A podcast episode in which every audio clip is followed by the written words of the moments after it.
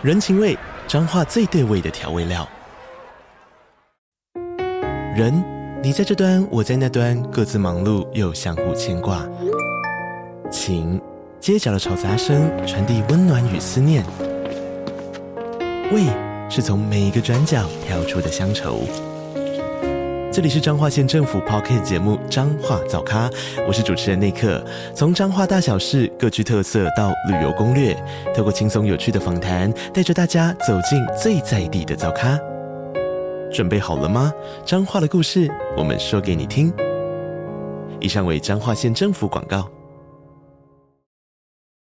你现在收听的节目是《历史下酒菜》，今天的主题是。奥朗泽布、星月王子、草原的主人三部曲。Hello，欢迎来到历史下酒菜，我是 Wendy。今天是我们的第一百二十一集节目。今天是草原的主人三部曲这个系列的第三集。这次的故事主角也是我在这个系列里最喜欢的一个。我们今天的主题是奥朗泽布、星月王子、草原的主人三部曲。先跟大家预告一下，今天这一集会分成上下两个部分。好，那我们就马上来看看星月王子奥朗泽布的故事。我们今天的故事主角出生在西元一六一八年，刚好是三十年战争开打的时候。好了，不要再 cue 哈布斯堡了。我跟你们说，这个家伙超懂投胎的。从出生那一刻起，我们今天的故事主角就注定是个不平凡的人。西元一六一八年，蒙兀尔皇帝沙贾汉的妻子，也就是泰姬玛哈林的主人穆塔兹玛哈，生下了他与沙贾汉的第三个儿子，并取名为奥朗泽布。OK，这个小家伙就是我们今天的故事主角。这个奥朗泽布投胎的眼光非常精准。身在帝王家，奥朗泽布的童年生活本该是幸福快乐的，不愁吃不愁穿，只要负责健康长大就好了嘛。但偏偏奥朗泽布出生的时间不太对，他有点太早来了。投胎的地点对了，但时间不太对，就是在错的时间遇到对的人，这好像不是这样用的。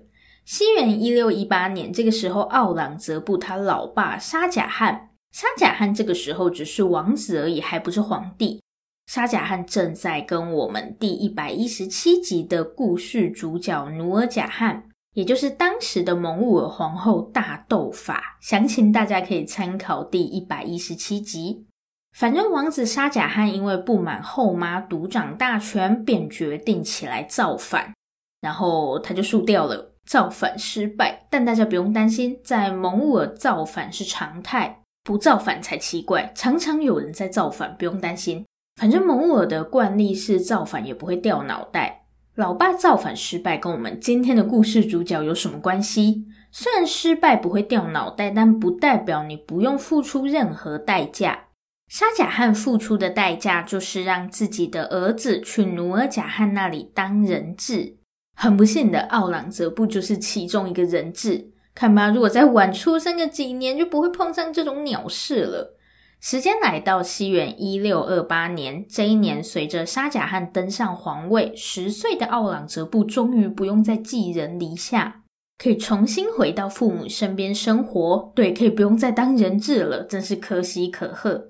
奥朗泽布这个孩子不愧是我们今天的故事主角，他就是那种标准的别人家的孩子。什么是别人家的孩子？大家有没有一种经验，就是爸妈会跟你说：“你看那个谁谁谁家的儿子，这次又考第一名什么的。”就别人家的孩子永远都很优秀，自己家的就只有食量比别人突出。这样，奥朗泽布真的样样都很优秀，这种人最讨厌了。据说奥朗泽布很有语言天分，除了他们的官方语言波斯语，奥朗泽布的阿拉伯语也很好，因为他们是穆斯林。然后他还会讲突厥语跟印地语，跟快译通一样。快译通听起来好有年代感。不止这样，奥朗泽布的书法也写得很好，什么都擅长的他，独独有一样东西不喜欢，就是艺术。音乐跟绘画，奥朗哲布都不喜欢。讲到艺术，我就想到我们可怜的腓特烈大帝，因为喜欢艺术被爸爸家暴的可怜孩子。奥朗哲布也不喜欢艺术，他觉得艺术就是没什么用的东西。感觉奥朗哲布跟腓特烈他爸应该蛮合的。不过呢，作为蒙兀尔帝国的王子，精通多种语言跟擅长写书法，只能说是锦上添花而已。蒙兀尔帝国是个实力至上的国家，这里的实力指的当然是带兵打仗的本事。身为蒙兀尔皇室的一份子，如果不会打仗，那你基本上就跟废物没两样。下面这个故事的真实性虽然很值得怀疑，但透过这个故事可以推测，奥朗则布的武力值应该还是蛮高的。西元一六三三年五月二十八日这一天，差点成为奥朗则布的忌日。这天，皇帝沙贾汉正在看两只大象表演打架，结果不知道为什么打一打，其中一只大象就朝着沙贾汉身边的奥朗泽布狂奔过来。奥朗泽布是长得很像大象，是不是？更令人意想不到的是，不到十五岁的奥朗泽布居然没有哭着找妈妈。不是啊，大象朝着我冲过来，就算二十五岁，我也会吓到尿裤子，好吗？奥朗则布拿起武器，冷静地与失控的大象对峙。很莫名其妙的是，皇帝沙贾汉不知道是看傻了还是怎样，居然到现在才回过神来，叫禁卫军救驾。死里逃生的奥朗则布瞬间在蒙古宫廷成了英雄，大家都说他好勇敢，跟爸爸很像什么的。沙贾汉什么时候很勇敢了？这是顺便拍皇帝马屁是不是？而沙贾汉显然也对奥朗泽布的表现非常满意。话说沙贾汉，你看那什么鬼表演，差点害儿子死掉，不应该自我检讨一下吗？在大象事件后三天，恰巧就是奥朗泽布的十五岁生日。沙贾汉送了跟奥朗泽布体重一样重的黄金给他。好了，还算有点良心，希望奥朗泽布平常有多吃一点，难得体重又派上用场的一天。自这个大象事件后，奥朗泽布就像开了外挂一样，深受皇帝爸爸的宠爱。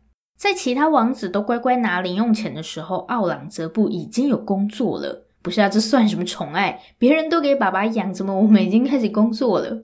大家误会沙贾汉了。在蒙兀帝国，未成年的王子都只能领一笔固定的零用钱，这笔零用钱就是你的生活费。这笔钱说多嘛，其实也没有很多。那有没有什么方法可以拿到更多钱？有，工作。听得真是开心不起来。我们眼光不要这么狭隘，这个工作还不是你想要就会给你。工作除了可以拿到更多钱，也代表皇帝爸爸认为你有能力竞争皇位了。蒙兀尔帝国的继承制度非常有趣，就是各凭本事用抢的。兄弟们互抢不奇怪，胆子大一点，连老爸的都可以抢。这个我真的是第一次看到。所以获得工作不单单只是钱的问题，也代表你可以开始跟其他兄弟们抢皇位了，或是抢老爸的也可以。好，奥朗则布不愧是别人家的孩子，在还不到十六岁的时候，他就已经有工作，可以开始参与皇位的竞争了。在接下来的很长一段时间里，奥朗则布的生活真的是爱情事业两得意。对，他连婚都结了，听起来真讨厌。刚成年的小屁孩在那边给我爱情事业两得意。在奥朗则布十八岁的这一年，他被派往德干担任总督，这也是目前为止奥朗则布担任过的官职里权力最大的。一切看起来是不是都很完美？老婆娶了四个，工作也一帆风顺。不过生活就是这样，他总会在你毫无防备的时候狠狠打你一巴掌。我们的奥朗则布收到了来自皇帝爸爸的解雇通知书，嗯，好好的怎么就被开除了？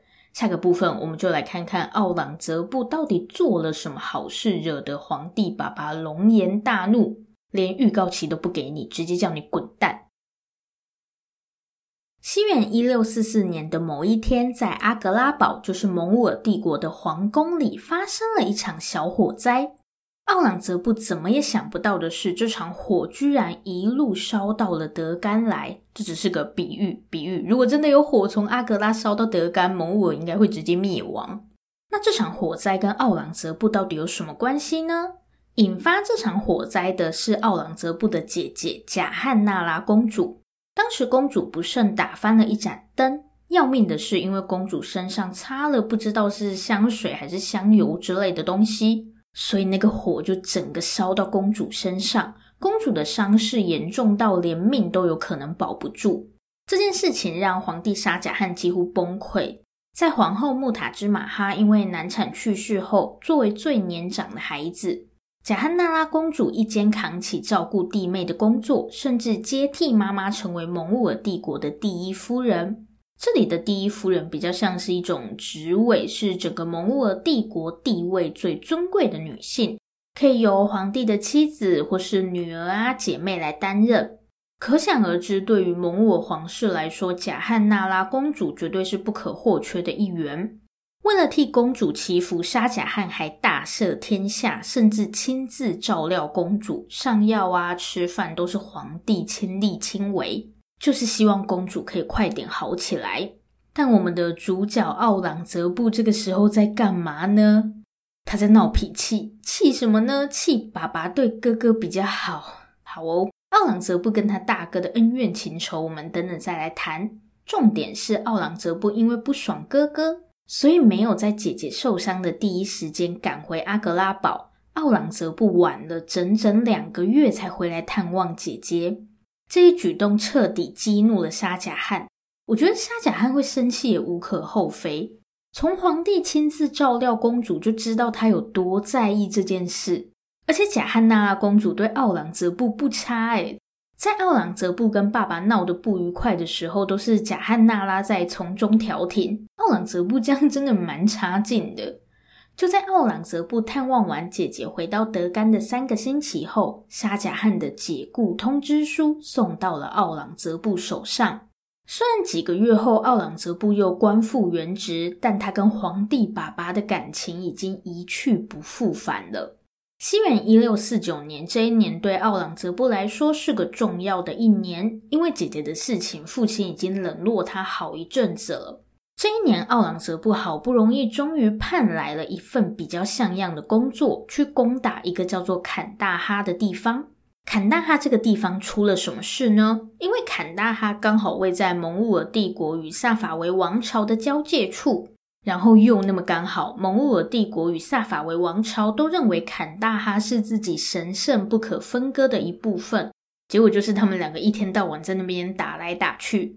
被派往坎大哈的奥朗则布自然是摩拳擦掌，等不及要好好表现一下。不过老天爷显然不打算站在奥朗则布这边，因为积雪，奥朗则布的军队在路上耽误了几天。大家不要小看这短短几天。打仗要带多少粮食都是经过计算的，不是你想带什么就带什么。对，我们的行李是有限重的，超重会收钱。结果这一耽误，东西就不够吃了。但不得不说，奥朗则布还是蛮厉害的。他不知道从哪里变出粮食，不知道可能是熊猫帮他送的吧。我也不要乱讲，我猜应该是从附近的村子抢的。反正死撑活撑，还是让奥朗则布撑到了坎大哈。不过考验才正要开始。抵达坎大哈不久后，奥朗则布发现自家的武器根本就是圈圈比鸡腿，那个词太不雅了，我自己消音。奥朗则布到了坎大哈之后，才发现萨法维王朝武器超精良，人家准备了超多大炮来对付他。那大家知道奥朗则布这边有几门大炮吗？答案是零，对，他一门大炮都没有。除非奥朗泽布真的是神，不然这样是要怎么赢？但我们既然选了奥朗泽布作为我们今天的故事主角，想当然他还是输掉了。这是现实，又不是在演电影，怎么可能会赢呢？奥朗泽布输的几乎只剩下一条内裤了。更惨的是，接下来他还得承受父亲的怒火，以及哥哥对他的冷嘲热讽。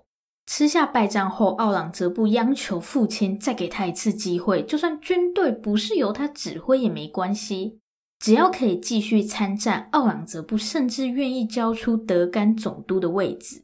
面对儿子的苦苦哀求，沙贾汉冷漠拒绝了。让奥朗则布更难过的是，他的死对头大哥达拉西科接替他去了坎大哈。好，现在可以来介绍这个让奥朗则布恨得牙痒痒的大哥了。达拉西科大奥朗泽布三岁，是沙贾汉跟木塔芝玛哈的长子。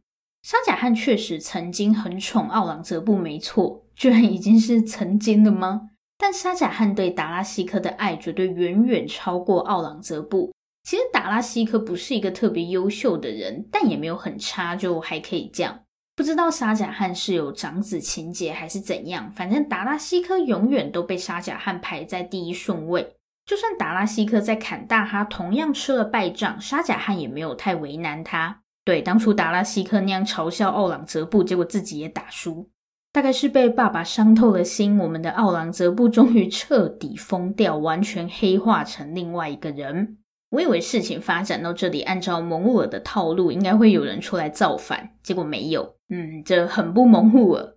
好，接下来的故事将在一个名为戈尔康达苏丹国的国家展开，作为蒙尔帝国的藩属国，就是类似小弟之类的存在。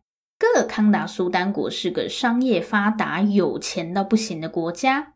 在这个有钱国家里，有个有钱到不行的人，这个人就是米尔朱拉姆。他同时也是戈尔康达苏丹国的宰相，以哥尔康达苏丹国为中心，一场可怕的阴谋正在悄悄进行着。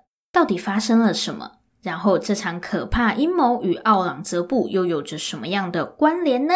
我们就接着往下看吧。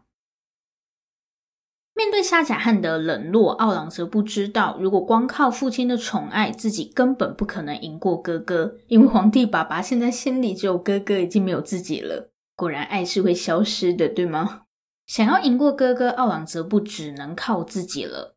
西元一六五五年，当米尔朱拉姆逃出哥尔康达苏丹国时，奥朗则布看见了希望。米尔朱拉姆是个商业天才兼治国奇才，但偏偏就是没有掌握投胎的技能。不过没关系，靠着自己努力，米尔朱拉姆还是成了一人之下万人之上的一国宰相。那好好的米尔朱拉姆为什么要逃离自己的国家呢？原因很简单，因为米尔朱拉姆实在是太优秀了，优秀到戈尔康达苏丹都被比下去了，所以苏丹便决定要除掉米尔朱拉姆。功高震主，惹得老板不开心的米尔朱拉姆只能连夜逃跑。米尔朱拉姆逃跑的消息一出，我想附近国家应该都把鞭炮拿出来了。这种优秀员工，大家还不抢着要？在听到米尔朱拉姆的消息后，奥朗泽布就一直跃跃欲试。但奈何奥朗则布不是老板，要不要这个员工还是得皇帝爸爸说了算。在奥朗则布疯狂说服沙贾汉留下米尔朱拉姆时，另一个小国也向米尔抛出了橄榄枝。同一时间，大概是发现原来米尔朱拉姆的行情这么好，戈尔康达苏丹又非常不要脸的想跟米尔和好。在沙贾汉考虑的同时，戈尔康达苏丹找上了奥朗则布。简单来说，就是愿意赔点钱让蒙兀儿这边放弃米尔朱拉姆。但这个消息被奥朗则布压了下来，因为这个时候奥朗则布已经跟米尔达成秘密协议。奥朗则布会全力说服沙贾汉留下米尔朱拉姆，而米尔则会成为奥朗则布的人。所以奥朗则布怎么可能因为一点小钱就放弃米尔这个超级员工？在奥朗则布的死缠烂打下，沙贾汉终于同意留下米尔。大概是戈尔康达苏丹真的急了，眼看金钱攻势没有用，苏丹开始用米尔家人的性命作为威胁。没想到这一举动却惹毛了沙贾汉。战争一触即发，现在换苏丹紧张了。虽然蒙兀打不赢萨法维，但对付一个小小的苏丹国还是绰绰有余的。于是戈尔康达苏丹立刻服软，打算用更多钱钱让沙贾汉气消。但这个消息又又又被奥朗则布压了下来。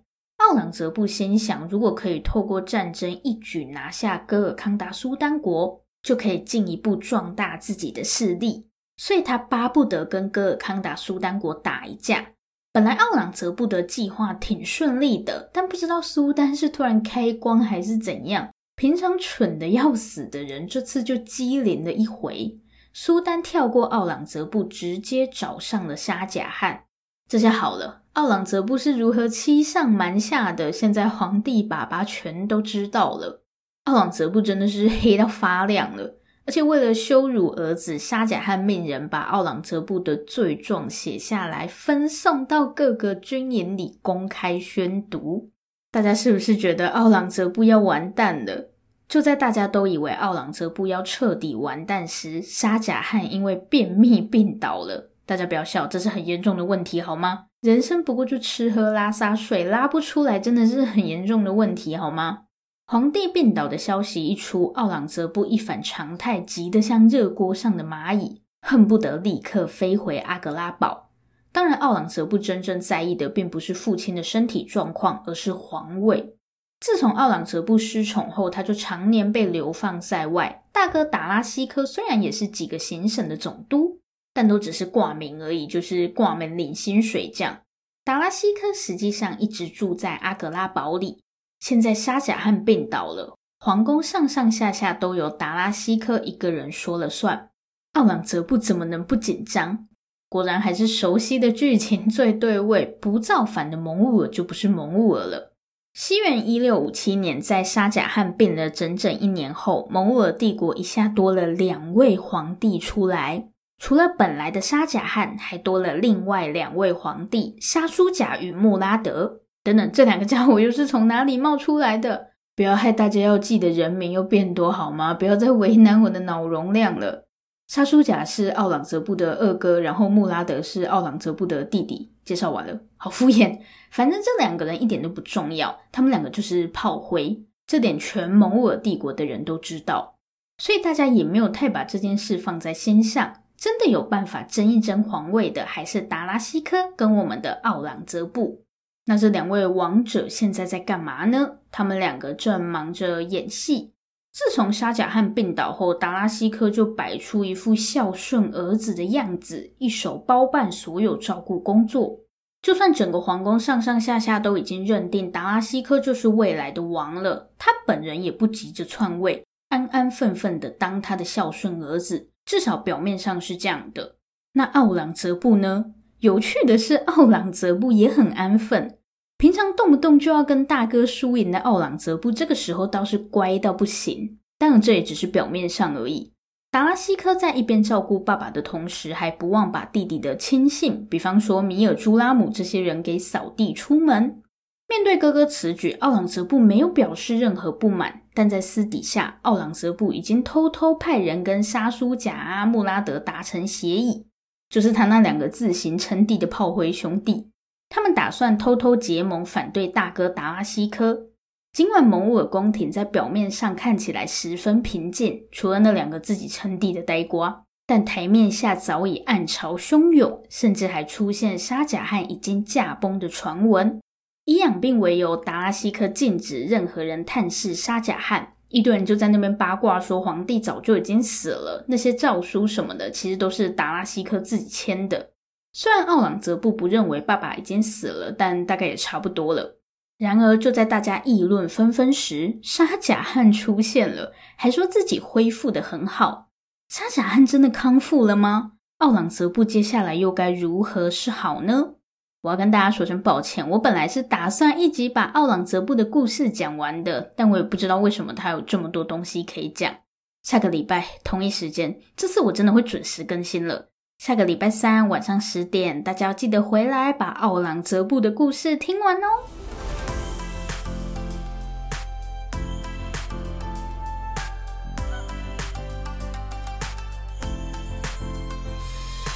今天的重点整理：虽然我们每次一提到蒙兀儿就说他们爱造反，但关于蒙兀儿的继承制度，我们一直都没有机会仔细的讲一下，对吗？阿克巴登基的时候，蒙兀儿都快要灭亡了。然后贾汉吉尔的继位过程也还算顺利。沙贾汉虽然因为后妈努尔贾汉的关系辛苦了好一阵子，但那种兄弟间打得你死我活的场景基本上都没怎么出现过。这次大家可以近距离观察一下了。透过这集，我们也可以看到蒙古的皇位继承方式就是凭实力说话。皇帝会给底下的王子们各种任务，让他们带兵打仗或是管理自己的领地。其实这种方法应该是不错的，让大家提早实习嘛。问题是大家也很容易打起来，就像奥朗则布他们现在这样。但蒙兀人好像也不怕打架就是了。清朝在历经康熙朝的九子夺嫡后，就搞了一个什么秘密立储的制度，但蒙古人好像不在意，要打就去练武室打，不对，走错棚了。好啦，这里是历史下酒菜，我是 Wendy。如果喜欢我们的节目，欢迎订阅我们。最后最后，如果你收听完本集节目，有任何的想法，希望与我们交流，或是有任何的建议心得，都可以留下你的评论。不要害羞，大方的留下评论。如果你真的真的很害羞，那就订阅我们吧。这里是历史下酒菜，我们下次见，拜拜。